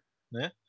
Ähm, es heißt bloß anders, ähm, man kann in den USA natürlich Kabelfernsehen abbestellen, aber Fakt ist, ähm, wenn man das jetzt hochrechnet, es haben im letzten Jahr nicht vier- 14 Millionen Leute ähm, ähm, ihren Kabelanschluss gekündigt und gucken jetzt übers Internet. Das ist einfach nicht der Fall, sondern die Leute gucken also andere Sachen noch und nicht nur WWE-Fans gucken sich ähm, Programm im, im Internet an. Das würde man damit sagen, sondern es ist einfach so, man hat sehr innerhalb eines einzigen Jahres sehr, sehr viele Zuschauer verloren. Und das hat Gründe. Und für mich ist da auch tatsächlich King Barrett und der Truth einer dieser Gründe. Ja. Wenn ich nur maximal eine Stunde von drei Stunden mit wirklich gutem Material fülle. Woche für Woche. Und SmackDown eine ab- absolute Wegwerfschuhe ist. Ähm, wann ist, ist bei SmackDown irgendwann zuletzt irgendwas äh, passiert, was bei Raw aufgegriffen wurde, was bei Raw von Bedeutung war? Also Äh. es sollte ja eigentlich so sein, Raw läuft, also praktisch ich weiß nicht, wie ich das sagen sollte, aber wenn du jetzt mal eine, äh, eine Serie nimmst, ähm, Serie A und äh, die hat einen Spin-off, Serie B. Ja. Und du hast einfach, was bei diesem Spin-off passiert, in den Geschichten des Spin-offs, wird irgendwann in, in, der, in der Grundserie aufgenommen. So sollte Raw und SmackDown äh, laufen, im besten Falle. Was aber tatsächlich ist, es ist vollkommen zwei Shows, die parallel laufen, bei der einen passiert alles und bei der anderen passiert überhaupt gar nichts. Es gibt im Grunde, ähm, um den Storylines zu folgen, überhaupt gar keinen rationalen Grund, dir SmackDown anzugucken. Nicht, nicht einen einzigen. Das stimmt. Ja. Das stimmt. So. SmackDown ist quasi auf einer kleinen Flamme das, was bei Raw schon vorgekocht wurde. Viel mehr ist SmackDown derzeit nicht. Ja, oder was bei Raw nochmal aufgewärmt wird. Genau. Aber man kann es drehen und wenden, wie es will. Es gibt keinen Grund. Also, es ist ja auch, man, man wiederholt ja bei Raw auch nichts, was bei, oder erzählt nichts, was bei SmackDown passiert ist, weil nichts passiert ist. Weil nichts passiert ist, was wirklich von Bedeutung ist. Richtig. Der einzige Grund, warum man SmackDown gucken könnte, ist in Deutschland, weil Hackel und Böschen moderieren. Aber ob das ausreicht, reinzuschauen. Ich würde das, gerne tauschen. Ich möchte Ja, gerne genau. SmackDown haben. Das, wir können ja hiermit offiziell äh, unseren Wunsch äh, kundtun. Tauscht doch die Moderatorenteam vielleicht aus. Gebt doch auch mal Hackel und Böschen eine Chance bei Raw. Mal gucken, wie die sich so machen. So haben wir es diplomatisch verkauft. Ich bin, ich bin, auch wenn ja ein bisschen Carsten Schäfer als die Stimme von WWE gilt, bin ich mir relativ sicher, dass viele Fans sich ähm, mit, mit, also bei Raw, gerade bei Raw, mit Hackel und Böschen im Raw leichter tun würden. Bin ich mir relativ sicher. Ähm, die brauchen eine gewisse Gewöhnungszeit. Wenn man dann mit, mit Böschens Humor einigermaßen dann auch klarkommt, der ist nämlich großartig. Und äh, Hackel mit seinem Fachwissen, das ist, das ist eine super Kombo. Das sehe ich auch so. ja, ich glaube, das wird nicht passieren. Nein, das glaube ich auch nicht. Wa ähm, wollen wir weitermachen, Jens? Wir sind irgendwie schon bei R-Truth viel länger hängen geblieben, als ich das dachte. Äh, machen wir lieber weiter mit der wöchentlichen John Cena Open Challenge und einem weiteren interessanten Segment. Äh, meines Erachtens auch hier deutlich besser als schlechter, aber es gibt auch hier einige Sachen, über die man durchaus sprechen kann. John Cena kommt an den Ring und sagt eben, es geht los. Open Challenge für die United States Championship und Rusev kommt mit der bulgarischen Flagge und Summer Rae im Schlepptau an den Ring. Held der russischen Föderation war gestern. Kurze Promo. Äh, Lana ist schuld an allem. Auch der, sie ist auch der Grund, warum man den Titel verloren hat. Äh, Sigler ist auch doof. Ja, das Übliche. Dann, äh, bevor man sich jetzt schon quasi freute, dass das Match losgeht, kommt aber Kevin Owens raus und hat einen ganz anderen Plan. Er sagt nämlich, Cena, pass auf, wir machen das so. Ich gewinne heute äh, von dir den Titel und dann können wir bei Battleground dein Rematch durchziehen. So bleibt das Match auf jeden Fall auf der Card, aber ich gewinne heute schon äh, den Gürtel, den ich sowieso haben möchte. So, Rusev war darüber nicht begeistert. Die beiden haben sich äh, ja, putzigerweise so ein bisschen verbal äh, Schlag abgetauscht. Ich meine auch, äh, Owens hat, hat Summer Rae äh, Lana Wannabe genannt, irgend sowas. Äh, war so ganz in Ordnung. Und äh, dann kommt auch noch Cesaro dazu, der auch sagte, dass er gerne das nächste Mal gegen John Cena antreten will. Zweimal war ihm wohl nicht genug. Kleiner Brawl. Und am Ende hat Cesaro da die Oberhand, aber äh, wer jetzt denn nun gegen John Cena antritt, war immer noch nicht so richtig klar. Daraufhin wurde ein Triple Threat Match angesetzt zwischen Rusev, Kevin Owens und Cesaro. Der Gewinner durfte dann, so war die Stipulation, gegen John Cena äh, um die United States Championship antreten, also die Open Challenge dann auch annehmen. So eine Art Triple Threat Qualifying Match um das äh, Championship-Match, so ungefähr. Das fand dann auch statt. Rusev hat das Ding letzten Endes gewonnen, nach 24 Minuten knapp, nach einem Jumping Sidekick, nicht nach einem Accolade. Das Match war wieder klasse, muss man sagen. Cesaro war der Star in diesem Match. Er hat einige großartige Moves ausgepackt. Äh, er war bei der Crowd over, der Matchfluss stimmte. Owens war stark. Rusev war, fand ich, auch richtig stark. Also, das war eine rundum gelungene Sache. Was mir überhaupt nicht gefallen hat oder was mir nicht wirklich gut gefallen hat, ist die Art und Weise, wie man langsam anfängt mit Owens äh, im Main Roster umzugehen, was seine Darstellung angeht. Er ich weiß nicht, er, er hat dann während des Matches dann auch gesagt, ach, screw you oder screw it oder was auch immer, fickt euch doch, ich habe keinen Bock, äh, ich, ich mache das dann Sonntag.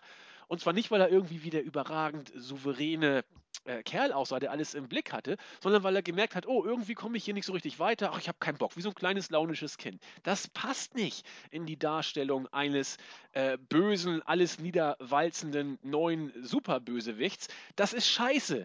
Und äh, man muss aufpassen, dass man mit Rollins nach dem überragenden Start jetzt nicht irgendwie in so eine Just Another Guy-Kiste wegdriftet, so, so großartig er im Ring immer noch ist. Ah, ein Schatten ist da, Jens. Ähm, also grundsätzlich, wenn man das jetzt hier als die irgendwie die Cena Open Challenge ist, war es wieder das beste Match des Abends und ähm, ich sehe schon ehrlich, aber es ist ja eigentlich jetzt auch die erste Woche gewesen. Ja. Ähm, letzte Woche war es einfach so, dass er freiwillig zurückgezogen hat, dass er sogar dafür gesorgt hat, dass Cesaro den Titel nicht gewinnt. Das macht er für mich eins Fußball. Es war halt ein Heal. Und das macht alles furchtbar viel Sinn. Hier war es auch tatsächlich so, weil es einfach unrund war. Aber das hat einfach was damit zu tun. Ähm, ja, keine Ahnung, man wollte ihn halt wahrscheinlich nicht verlieren lassen. Und das ist halt typisches WWE undurchdachtes Storytelling. Ja, jetzt muss man sich ganz ehrlich fragen, aus welchem, aus welchem Grund hätte Owens überhaupt in dieses Match gehen sollen? Ja, eben. Was soll's?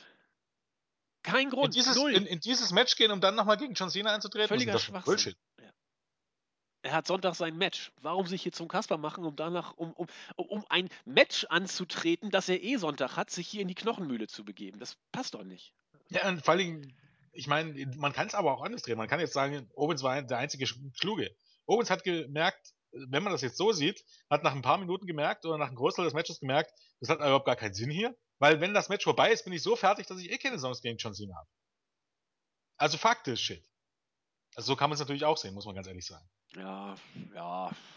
Denn eigentlich sind Cesaro und Rusev die Idioten, weil sich in dieses Match zu begeben und zu glauben, dass äh, die beide klar gegen John Cena verloren haben zuletzt, dass sie danach irgendeine Hauch eine Chance haben gegen John Cena, ist einfach absoluter Bullshit. Wenn man jetzt mal ganz ehrlich ist. Ja, das ist richtig. Und dann kommt ja nämlich der nächste Punkt, dass Rusev wieder das absolute Babyface war. ja. Und im Grunde war John Cena wieder der Heel. Ja. Rusev hat das Match hier dann also gewonnen, fair. Genau. Rusev hat und das hat eigentlich und war eigentlich mehr oder weniger total fertig und, und halb verletzt und fertig und tritt trotzdem gegen John Cena an. Ja, John Cena, der frisch war und am Kommentatorenbild wieder unter aller Sau war. Ähm, ja, aber das war Tritt geil. dann in diesem Match an und versucht sofort seinen Finisher zu zeigen, was ja eigentlich schon typisch heelmäßig ist, dass der dass, dass, dass äh, der Champion frisch gegen einen Herausforderer antritt, der total fertig ist. Das ist so, das ist so Heel Champion gegen Face Herausforderer. Und dann gewinnt Rusev das Ding auch fast noch. Ich glaube, Alvarez hat ja auch gesagt, wenn man vorhatte, ähm, äh, jeder zum Heel zu turnen, dann war das einmal frei gemacht. Ähm, das, das ist eigentlich die Sache, die, die äh, mir auch aufgefallen ist. Ansonsten, wie gesagt, äh, für mich macht es auch nicht wirklich Sinn, dass Kevin Owens jetzt ähm, überhaupt dieses, dieses Match gegangen ist, weil er sich hätte von vornherein klar sein müssen, äh, dass ähm, wenn das Match länger geht, hat er eh keine Chance gegen Cena. Das war für mich irgendwie der Punkt.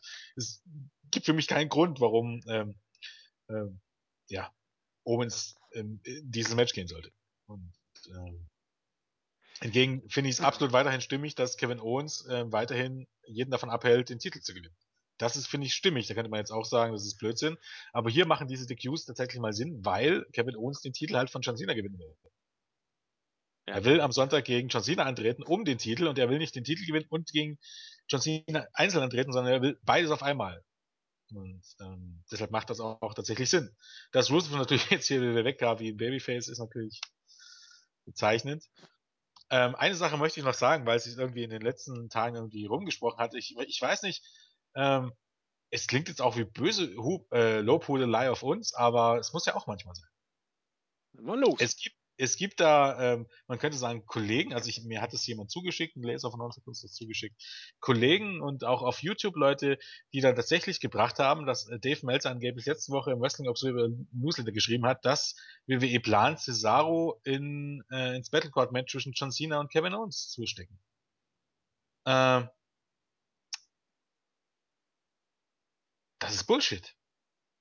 Und ich will jetzt, ich, ich nenne jetzt auch keine Namen, aber ähm, es beweist, dass diese Leute, die das schreiben, äh, ich weiß nicht, wo sie es abschreiben, vielleicht schreiben sie es auch voneinander ab, aber bei denen ist es tatsächlich so, die haben, glaube ich, kein Abo bei Finger Wrestling Online. Was hat Dave Meltzer geschrieben? Dave Meltzer hat geschrieben, bei, ich glaube, das war bei seiner War Review, hat geschrieben, dass wenn es nach ihm ginge, er würde hätte es gerne gesehen, dass Cesaro in dieses Match gebuckt wird, ähm, obwohl es nicht wirklich passen würde, weil eben du nimmst eben halt so ein bisschen was von der Wichtigkeit von dieser Owens gegen Cena Fehde. Da hat Sau äh, realistisch gesehen auch nichts zu suchen. Ähm, wirklich Big Time Feeling kommt bei einem Triple Flat Match oder bei einem Freeway Match eigentlich nie auf. Und Cesaro wirkt da einfach wie ein Fremdkörper. Auch wenn viele das nicht sehen wollte, äh, wollen, der Selling Point ist Kevin Owens gegen John Cena und nicht Cesaro gegen die anderen beiden. Ähm, ja, ähm, Melzer hat eben halt gemeint, dass äh, er hätte das gerne gesehen, aber es wird wohl nicht werden. Und was haben die draus gemacht? Die haben draus gemacht, äh, dass an, Melzer angeblich geschrieben hat, dass äh, Cesaro äh, in das Match gebuckt werden soll. Das hat er niemals ge äh, geschrieben. Niemals geschrieben und niemals gesagt. Und ähm, das ist auch schon eine Art von, von entweder man macht es absichtlich und verdreht absichtlich Tatsachen, was eine schwache Kür ist, oder ja, keine Ahnung, es ist, ähm, checkt eure Quellen, Freunde. Und äh, wie gesagt, ich glaube, es war, kam gerade von mehreren Seiten. Also nicht nur Seiten, wie gesagt, auch, auch äh, auf YouTube, glaube einer von diesen Leuten hat das da bekundet. Da dachte ich mir, boah, sind wir gut. ich ich finde es nur ein bisschen auch ein bisschen unfair gegenüber Melzer dann, weißt du? Denn am Ende heißt es dann wieder, wenn es nicht so wird, von wegen Melzer erzählt nur Scheiße. Nein! Es gibt Leute, die einfach, ja, keine Ahnung, äh, Sachen aus dritter Hand nehmen oder, oder nicht in der Lage sind zu übersetzen oder einfach absichtlich was, was, was ähm, Falsches berichten. Fakt ist, ich habe nirgends irgendwo gehört, dass irgendwie angedacht war, Cesaro in dieses Match zu bucken. Nein, das wird und nicht. Ähm, es wäre äh, antiklimatisch gewesen und wie gesagt, dass für Cesaro irgendwie ein großer Push ansteht, äh, trotz seiner guten Leistung in den letzten drei Wochen und trotz dem Jubel, den er auch bekommen hat, bezweifle ich bis zum heutigen Tag, weil Fakt ist, immer noch hat er alle Matches verloren. Und immer noch hat er im Grunde keine Storyline. Also, im Moment kommt er gut weg und das freut mich auch sehr für ihn, aber ich hoffe, darüber hinaus ähm, kommt dann auch tatsächlich noch was. Schauen und so sieht es im Moment noch nicht wirklich aus, wenn man das ganz ehrlich ist. Und äh, auf die Sache mit Melzer zurückzukommen, Melzer macht immer sehr, sehr deutlich, wann er irgendwas gehört hat, wann er sich was wünscht und äh, also er ist da immer, finde ich, recht eindeutig verständlich. Also äh, das, da war es auf jeden Fall. Ich hatte dann auch nochmal nachgeguckt, weil ja, ich eben. Also, dort, dort stand als Quelle, also das, was mir geschickt wurde, da stand als Quelle Wrestling Observer Newsletter. Und da dachte ich mir, hui. Auch noch schriftlich? Jajaj. Nee, das ist dann Wrestling Observer Radio. Oder nur Wrestling Observer Newsletter ist schriftlich. Ja, der, der Newsletter ist schriftlich. Das Radio ist das äh, Podcasting. Ne? Ja. Und ähm, die Radioshows habe ich, glaube auch alle gehört, bis auf die vom Son Samstag. Also ich glaube, da wurde auch nichts gesagt. Das Ding ist, ich habe es auch, auch nie irgendwie bei diesen Zweitverwertern Seiten habe ich es auch nirgends gelesen. Nein, das ist auch nicht so. Und das sagt dann auch schon viel aus. Also ich glaube, ich gucke jetzt einfach mal. Ich habe den ja, ich bin ja schlau und mache das immer gleich in der PDF, damit ich das mitnehmen kann. Und dann gucke ich gleich mal, was er geschrieben hat.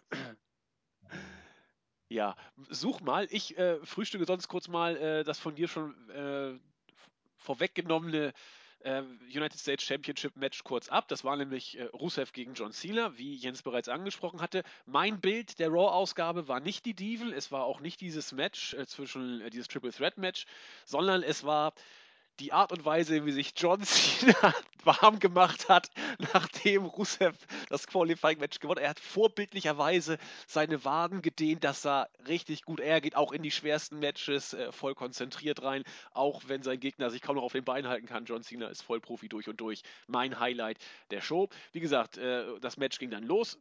Cena wollte relativ schnell seinen Finisher ansetzen. Das ist natürlich ein, ein äh, Publikumsliebling durch und durch. Hammer fand ich, dass äh, aus dem nächsten AA Rusev eleganterweise rausgehüpft ist und seinerseits den Accolade angesetzt hat. Und er hätte es wohl auch, so war die Storyline, diesmal konnte Cena ihn nämlich nicht durch diesen Rückenschubser in die Ringecke äh, abschütteln. Er hätte es vielleicht sogar geschafft, wenn er nicht eben Kevin Owens gekommen ist, äh, kurz Rusev weggekickt hätte und damit Rusev durch DQ John Cena besiegt hätte. Der Titel wechselt natürlich nicht nach DQ, insofern bleibt alles so wie es ist. Rusev einmal mehr Top Babyface und Cena, ja, so wie man ihn eben kennt. Äh, willst du kurz einwerfen, Jens, oder? Ich habe jetzt nochmal geguckt, also er hat geschrieben, es ging um Battleground, und, also um die Card von Battleground und da hat er geschrieben, ähm, ich hatte ja wirklich gehofft, dass sie Cesaro irgendwie äh, dort mit einarbeiten, also mit auf die Karte bringen. Aber der einzige Platz, wo er wirklich reinpassen würde, wäre das äh, US-Title-Match, um es zum äh, Freeway-Match zu machen. Aber das wäre, ähm, ja, also nicht irgendwie der richtige Platz. Und dann hat er geschrieben, ich schätze, ähm, die könnten das trotzdem machen äh, und ihm dazu benutzen, um ähm, ja, ähm, Owens den Titel gewinnen zu lassen, ohne dass Owens äh, Cena schlagen muss. Und das war alles. Er hat gesagt, ich schätze, sie könnten es machen. So heißen, natürlich könnten sie es machen äh, wirklich überhaupt gar keine Rede davon, dass das jemals geplant war. Also da kann ich nur sagen, äh, äh, ich könnte jetzt ganz billig sagen, lest bei uns. Wir versuchen solche Fehler zu vermeiden oder zumindest wir machen dann, wir verdrehen nicht die Worte von dem, was wir lesen. Und, äh, ja, ja, aber es ist, war interessant, wie, wie sehr sich das verbreitet. Ich muss jetzt auch noch dazu sagen, ähm, es waren jetzt nicht die großen Seiten, die es gebracht haben. Also, äh, sagen wir mal so, die zwei ähm, zwei größeren Seiten, die es da in Deutschland noch gibt, die haben das, glaube ich. Also zumindest habe ich es da. Äh, oder es war nicht das, was mir zugeschickt wurde, sagen wir mal so. Nun gut, dann äh, bleibt der Appell, lest bei uns, da seid ihr immer an der richtigen Adresse. Äh, bei Raw ging es weiter mit einem äh, weiteren Backstage-Segment äh, mit Kane. Rollins ist immer noch extrem nervös und fragt dann, ob alles jetzt auch vorbereitet sei für den großen Plan. Und wenn das nicht klappt, Kane, dann bist du schuld. Naja, tolle Sache. Äh, dann kam ein absolutes Lowlight der Show, denn wir haben die Teilnehmer der aktuellen Tough Enough Staffel kennenlernen äh, dürfen. Vorgestellt wurden sie von keiner geringeren als von Lita, die in den Ring kam, dort er eben auch äh, als Trainer irgendwie mit aktiv ist bei dem Format ähm, bejubelt wurde, gebührend, wie sich das dann auch gehört, und dann jeden namentlich vorgestellt hat. Ich gucke den ganzen Schrott nicht. Ich finde Tough Enough und Reality-Sachen total blöd. Aber am Ende, ganz rechts, war ein kleiner, dicker Mensch mit einer lang 80er Föhnfrisur. Wer war das denn? Dieser, ja. guckst du das? Also, ich, der muss ja irgendwie. Ich habe die erste Folge mal reingeguckt und ich war so gelangweilt, das war so schlecht. Der hat große Pops gekriegt. Ich habe keine Ahnung, wieso. Äh, ich glaube, das wird der, der 18-Jährige sein, der ehemalige Krokodilring. Das war auch, auch, auch irgendwie so ein, so ein, so der auch durch irgendeine Reality-Show mal so halbwegs berühmt geworden ist. Also berühmt eigentlich gar nicht, sondern. Keine Ahnung. Also ich, ich aus wie so ein ja. dickes Kind von Landau. Also ich war völlig, völlig, völlig. Also ich bin mir relativ sicher, wenn ich mir die Leute dann gucke, dass dort Vielleicht wird der eine oder andere eine Entwicklungsverantwortung vielleicht auch bei WWE landen, aber ein wirklicher Star wird keiner von denen. Ich wollte Das Ding ist auch, ähm, ja, ich sehe gerade, ja, das ist der Typ. Das ist, ähm, der ist, glaube ich, 18 und kommt von irgendeiner Reality-Show und ich glaube, das ist auch der Einzige, der irgendwie sympathisch ist. Ach so. Aber das ist ein Haufen Geeks. und eigentlich Geeks, die noch nicht mal Wrestler sind. Für mich, für mich wurde auch die neue Staffel in dem Moment uninteressant, als ich gelesen habe, dass unter den letzten 30, ich glaube, zwei Wrestler waren und das waren noch nicht mal wirklich Bekannte. Nee. In diesem Moment wurde die Show für mich komplett uninteressant als Wrestling-Fan. Ähm, auch die Tatsache, dass da ein Deutscher mit dabei war, der überhaupt gar nichts mit Wrestling zu tun hatte. Äh, ähm, ich hätte so eine Show, wo, wo wirklich bekannte Indie-Leute mit antreten, die schon ein bisschen was gerissen haben, hätte mich wirklich interessiert. Also eben mit Moose oder ja, keine Ahnung, ähm, so Rich Swan oder vielleicht, ja, keine, zur Hölle, jetzt einfach mal einen Namen genommen hier, Bad Bones ähm, aus Deutschland, John Klinger. Das hätte mich interessiert, da hätte ich sicherlich mal reingeguckt, aber so ein absolute No-Names, wo es wirklich, die, die mit Wrestling nicht, die Show hat auch nichts mit Wrestling zu tun. Nein. Ich glaube, das hat auch Vance Storm in der, in der Radio-Show gesagt, ähm, die, die trainieren dann hier auf Fitness und das hat nichts damit zu tun, ob du ein guter Wrestler bist. Das ist, das ist typische WWE-Scheiße. Äh, sieht man ja auch. Kevin, Kevin Owens ist, ist in dem Sinne für WWE Standard kann man ja tatsächlich sagen, fett, aber er kann 30 Minuten gehen. Und ich erinnere jetzt mal daran, wie zum Beispiel ähm, ja, The Rock oder Batista bei ihren Matches gegen, gegen bei ihren langen Matches stellenweise nach 10 Minuten gepumpt haben, wie, wie Marienkäfer. Mhm. Ähm, das hat also wirklich nichts damit zu tun. Ähm, keine Ahnung, ob du Sandsäcke eine Treppe hoch, äh, hoch äh, mit einer Sandsack eine Treppe hochlaufen kannst. Das ist typische WWE-Scheiße, weil du kannst am Ende des Tages halt auch nicht nicht bringen, äh, wirklich Wrestling-Training bringen, weil du damit natürlich auch irgendwie das Business entlarvt. Du kannst halt nicht bringen, wie die, wie die äh, eine Powerbomb üben oder so. Und damit ist das ganze Konzept natürlich im Arsch. Ja, und die Zuschauerquoten auch. Die Show ist ja jetzt schon als Misserfolg abgebucht. ja, ich glaube, letzte Woche war es schon ein bisschen besser, aber mir auch unmöglich, wie ich, wie ich dafür Interesse aufbringen sollte. Also, ist, Boah, interessiert mich das überhaupt nicht. Aber wir wissen ja, woran es liegt. Das ja, Management, das Management wurde ja auch gleich schon um einen Kopf kürzer gemacht. Ab jetzt geht es aber ja, bergauf. Ne? So. Man muss die wird auch dran schuld gewesen sein. Natürlich. Richtig. Aber jetzt werden auch bei Raw die Einschaltquoten wieder nach oben gehen. Es äh, geht voran. Nun gut, äh, was machen wir nächstes? Ja doch, ähm, Stardust hat sein Comeback gefeiert, wurde auch von den Kommentatoren entsprechend als Sohn von ähm, Dusty Rhodes äh, immer wieder mal angedeutet. Eigentlich ist das ja hier Cody Rhodes, der Sohn von der großen Legende Dusty Rhodes. Ja, schöne Geschichte. Hat noch eine Promo gehalten. Äh, Thema war, was ich mitbekommen habe, die Welt braucht äh, mehr Helden und solche Geschichten. Äh, jetzt wird er sich auch um einen anderen, äh, ja, comicmäßig inszenierten Superstar kümmern, nämlich Neville, den Mann, der die Schwerkraft ja vergessen hat. Aber er wird ihn auf den Boden der Tatsachen zurückholen. Neville wird aufklatschen und so war es dann eben. Das Match fand dann auch statt. Stardust gegen äh, Neville. Ging nicht lange, vier Minuten. So richtig viel wurde nicht gezeigt. Was man gesehen hat, war okay. Stardust hat gewonnen nach einem Roll-Up. Natürlich äh, nicht ganz legal, Griff an die Hose und so weiter.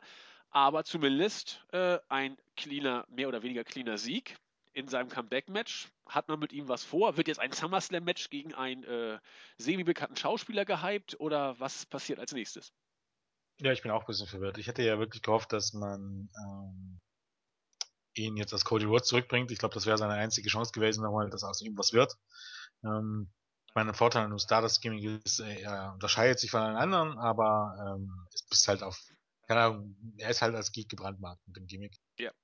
Ähm, die Chance, hat man verstreichen lassen, deshalb glaube ich auch, dass es für ihn keine großen Pläne geben wird. Ähm, dieses, ähm, diese Fehde gegen diesen äh, ähm, Arrows Darsteller, ich weiß nicht. Arrow, ja. Ähm, ja, okay. Ganz nett, sage ich mal, aber besser als nichts für ihn sicherlich. Und auf der anderen Seite sah es ja auch ein bisschen aus wie eine Fehde gegen Neville, äh, was für Neville immer noch ein bisschen besser wäre, weil ansonsten wäre Neville jetzt schon offiziell äh, ja, relativ weit unten angekommen. Ja. Jetzt verliert er, sagen wir, kleinlos ein 4-Minuten-Match gegen Stardust, der vorher ein eindeutiger Jobber war. Ich weiß gar nicht, ob, ob Stardust dieses Jahr überhaupt schon ein Match gewonnen hat. Ich glaube fast nicht. Ich meine, ähm, ich, ich mein, ja. Wenn es ein Startschuss der, Bede dabei, äh, der, einer Fehde der beiden war, was natürlich auch absoluter Bullshit. Du gewinnst eine Fehde damit mit einem relativ klaren Sieg in vier Minuten. Ja, so fangen mittlerweile die Fäden ja an. Bei der Interessant, WWE. sag ich mal. Also viel war das auch nicht, um ganz ehrlich zu sein. Nein, das stimmt. Das stimmt. Doll war es nicht. Gut, wir kommen auf jeden Fall jetzt zum äh, ja, Main Event der heutigen Raw-Ausgabe. Ich versuche es mal äh, kurz und knackig zusammen zu fassen. Zuerst kommt äh, Seth Rollins mit Kane an den Ring und hat dann nochmal wieder auf, die, auf diese Cadillac äh, und Zerstörung äh, kurz Bezug genommen. äh, es, es, es, es reicht ihm jetzt und äh, er ist siegessicher und hat keine Angst und was man eben so von Rollins schon oft genug gehört hat. Dann kam Lesnar und Heyman an den Ring, die eigentlich auch nicht viel Neues erzählt haben. Äh, es wurde nochmal wieder angedeutet, dass Rollins doch ein Betrüger ist. Er hat damals auch bei The Shield seine Kameraden hintergangen und betrogen. Alle wollen jetzt, dass die Revanche endlich kommt, dass irgendjemand ihn in die Finger kriegt. Äh, und da Rollins das elfte Gebot, du sollst die Bestie nicht äh, äh, erbost machen oder was auch immer, gebrochen hat, wird jetzt eben Lesnar derjenige sein, der hier für Gerechtigkeit sorgen wird und so weiter und so fort. Das äh, Vertragsunterzeichnungssegment kam dann als nächstes. Rollins hat einfach groß, äh, ohne große Worte das Ding unterschrieben. Als Lesnar dran war, oh, wie schlecht, fummelte Rollins irgendwie da am Tisch rum. Heyman hat das sofort gesehen. Halt, was, was, was machst du da? Was fällt dir ein? Äh, nichts, sagt Rollins. Bist du denn hier paranoid? Glaubst du denn das und überhaupt? Daraufhin hat Lesnar wieder Taten sprechen lassen, hat den Stuhl erstmal, äh, den Tisch umgeschmissen, hat geguckt und da war äh, die, ja, die, die, die Holzaxt ohne Eisengriff, also dieser Holzschläger war versteckt. Und Lesnar hat äh, reagiert, reagiert wie Joe Cool äh, on the Rocks, hat den Tisch wieder hingestellt, hat den Knüppel äh, auch auf den Tisch platziert, also in die Richtung, die äh, eher Rollins am nächsten war, und hat sich ganz entspannt äh, wieder auf seinen Stuhl gesetzt und gesagt, nun komm und äh, schauen wir, was dann passiert.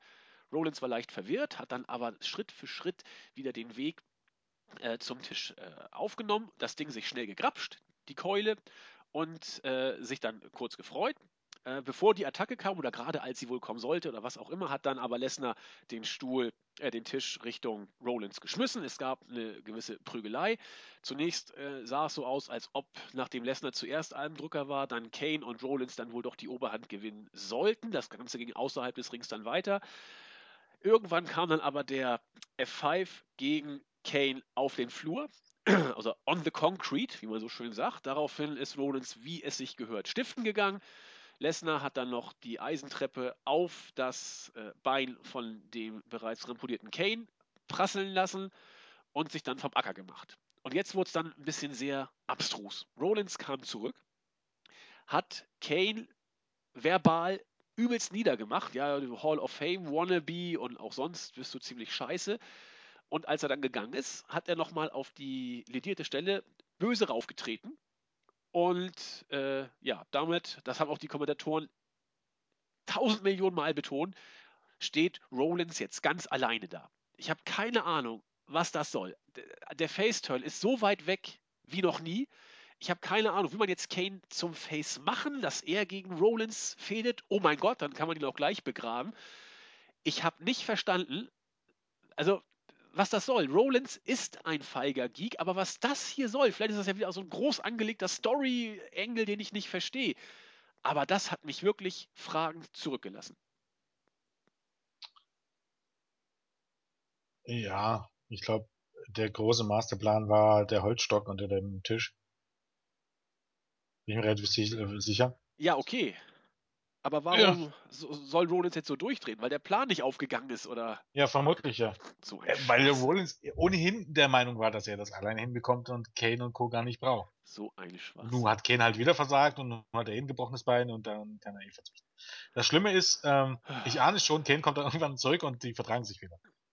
Weil das zieht sich jetzt seit April mittlerweile. Also das Ganze ist so tot, auch, ich weiß nicht, wie oft jetzt Kane gegen Seth Rollins, Seth Rollins gegen Kane geturnt ist. Äh, gefüllt 80.000 Mal. Ich weiß nicht, warum das noch irgendjemand interessieren soll. Die Tatsache allein, dass man glaubt, dass dieser Beatdown von Kane noch irgendjemand interessiert, außer der Tatsache, dass ähm, die jetzt ähm, bei Battleground nicht mit dabei sein werden, aber letztendlich wird dann jetzt irgendjemand anderes eingreifen. Und zwar derjenige, gegen den Lesnar beim SummerSlam antreten wird, wer auch immer das sein wird. Ähm, ich kann mir nicht vorstellen, dass Lesnar den Titel gewinnt. Mittlerweile kann ich mir nicht mal mehr vorstellen, dass Roman Reigns gegen Lesnar antreten soll. Ähm, ja, keine Ahnung. Ähm, aber warum denn nicht? Ich meine, ähm, Lesnar ist bis zum SummerSlam gebuckt. Was willst du sonst mit ihm machen? Ja, wie gesagt, irgendjemand wird ihm das Match kosten und gegen den tritt er dann beim SummerSlam an. Was ein Scheiß. Das ist doch Perlen vor die Säue. Ich, ich, weiß nicht, ich kann mir nicht vorstellen, dass er den Titel holt. Ich, bin, ich war mir eigentlich recht sicher, dass er ihn holt. Aber so wie er jetzt im Moment dargestellt wird, Spricht vieles dafür, dass er ihn nicht holt, weil er da einfach zu dominant ist im Moment, ja. Ja, weil es würde auch jetzt irgendwie keinen Sinn machen, so wirklich, muss ehrlich sein. Ich weiß es nicht, keine Ahnung, aber wäre komisch. Ja, oder Rollins wäre der Übergangschamp gewesen, weil Lesnar sich wieder eine Pause Ja, hat. herzlichen Glückwunsch, ja. Halte ich für absolut WWE-mäßig nicht unwahrscheinlich, dass das, oder möglich zumindest. Ja, dann ist aber auch die Frage. Und dann muss er ja beim SummerSlam wieder verlieren, sonst hast du das gleiche Problem wie letztes Jahr. Genau, und das wird auch passieren. Ja, dann hättest du aber beim Wrestling den Titel äh, nie abnehmen brauchen. Nee, aber hättest du ihn ja bezahlen müssen. Da hättest du ihn ja bezahlen müssen für die Zeit bis. Nee, bis ist doch aber jetzt egal, ob du ihn jetzt aus der Show schreibst oder wenn ihr. Nee, Ja, das stimmt. Ich, ich, ich, ich, weiß nicht, ich bin derzeit völlig verwirrt, was, was äh, bei Battleground. nee ich glaube, äh, Seth Rollins wird den Titel verteidigen, weil irgendjemand für ihn eingreift. Wer auch immer das sein wird. Kane. Noble Mercury, keine Ahnung. Vielleicht gewinnt Lesnar auch den Titel und, und Hunter ist gut. Seth Rollins kann genauso gut sein. Ähm, man weiß es nicht. Genau. Ich, ich habe ich hab auch absolut. Ich fand das Abschlusssegment, auch, auch wirklich gut und unterhaltsam und war froh, dass Kane jetzt endlich weg ist. Gebrochenes Bein sollte heißen, dass er frühestens in zwei Wochen wieder da ist bei WWE. Äh, vielleicht auch Oh. nächste Woche schon, man weiß es nicht genau. Ähm, da war ich ganz froh drüber und das Segment war auch gut und Seth Rollins Wussten hat die, ja, es war, die Rollen waren klar verteilt und es war schon alles durchaus unterhaltsam und amüsant anzusehen. Ähm, ja, das mit dem Masterplan war natürlich halt wieder, keine Ahnung, Seth Rollins wird immer als dieser, als der Architekt und als das Mastermind dargestellt. Und aber immer wieder habe ich festgestellt, dass seine Ideen eigentlich ein Grund durchgängig eigentlich ziemlich bescheuert sind. Ja, genau. Also, ähm, wie zum Beispiel, ich weiß gar nicht, wo es darum geht, er sollte eine Matchart gegen Randy Orton wählen. Weißt du noch hier, äh, der RKO ist verboten. Das war die, das war die Matchart, äh, die ihm eingefallen ist. Ja, Also, großartig. Da hätte ich irgendwie ein 1 gegen 6 Handicap-Match gebuckt oder so. Genau. Aber das war sein, das war die Idee des großen Masterminds, genau wie hier, ähm, einen Knüppel unter den Tisch verstecken.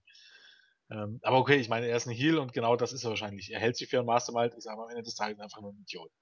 Ähm, von daher gibt's ja nicht mal was, ähm, wo man sich beschweren kann. ja, das war auf jeden Fall die Raw-Ausgabe. Auch wenn, wenn, also ich persönlich jetzt viel gemeckert habe, so schlimm war die Show gar nicht. Also die war alles im anderen auch, auch gut und die war unterhaltsam. Das Einzige, was mich genervt hat, war tatsächlich wirklich hier Barrett gegen, ähm, Barrett gegen Truth. äh, Truth, genau. Jetzt mal davon abgesehen, ähm, war die schon nicht schlecht. War, du hast halt wie immer die Lickenfüller mit, mit ähm, Stardust und Neville und, und das Take Team Match. Schlecht wurde sie tatsächlich dann nur, wenn so ein bisschen auf den zweiten Blick. Oder auch, da wurde sie auch nicht schlecht, aber gewisse Dinge erscheinen auf den zweiten Blick, äh, Blick halt anders. Und da gehören halt die Team dazu. Das Segment war trotzdem, das Team-Segment trotzdem eigentlich fast das Highlight der Show, weil eben, ähm, ja, es war eben halt tatsächlich was Neues ähm, Ja. und neue Gesichter und äh, die Fans sind gut abgegangen. Äh, und das war gut, aber wenn man halt jetzt drüber nachdenkt und beziehungsweise auch sieht, was da einige Leute reininterpretieren, auch von WWE-Seiten und auch von vielen Hall of Famern, ähm, ja, jetzt ganz ehrlich, ich weiß nicht, was ihr da seht, Leute. Ähm, ich bezweifle es immer noch stark. Ansonsten eben Heyman und äh, Lesnar und Seth eben gewohnt souverän und das US-Title Number One Contender Johnson war auch gut. Aber ähm, einige Dinge, wenn man auf den zweiten Blick eben guckt, ähm, ja, relativiert sich ein bisschen was. Aber alles in allem war es schon eine Show, die man sich angucken kann. Ja, stimme ich hundertprozentig zu. Nur aus einer anderen Richtung. Ich fand die Show zuerst richtig gut und im Laufe der Review hat sie sich ein bisschen relativiert. Gleichwohl war sie eben unterhaltsam, weil eben einiges Neues gekommen ist, was man so in der Form nicht äh, erwartet. Und das ist ja letzten Endes das, was uns in den letzten Wochen und Monaten immer mal wieder gegen den Strich ging, dass es einfach eine Verwaltung war, ein Verwalten des, des Erfolges oder ein, ein Abspulen der, der, der Shows. Ähm, Bitte? Ja, es ist doch letzten Endes, es kommt ja nicht viel Neues und man spult die Shows teilweise so runter und in dieser Show war wirklich was drin. Es war mit den Diven was, es war dieses Triple Threat Match, das war ganz cool. Ähm, das Vertragsunterzeichnungssegment war in Ordnung. Das, das, das war in Ordnung, war eine der besseren Raw-Ausgaben auf jeden Fall, äh, die wir in diesem Jahr hatten. Da lege ich mich auch genau wie du relativ fest. Damit sind wir durch. Ich wollte noch zwei Grüße äh, absetzen und ich habe bestimmt wieder ganz viele vergessen. Auf jeden Fall wollte ich auf der einen Seite grüßen einmal äh, den YouTube-Wohlabonnenten äh, Ulisep TV, so heißt er. Er sagt, er hat noch keine. Ja, du auch, ne? Du hast mit ihm auch ein bisschen geschnackt, glaube ich.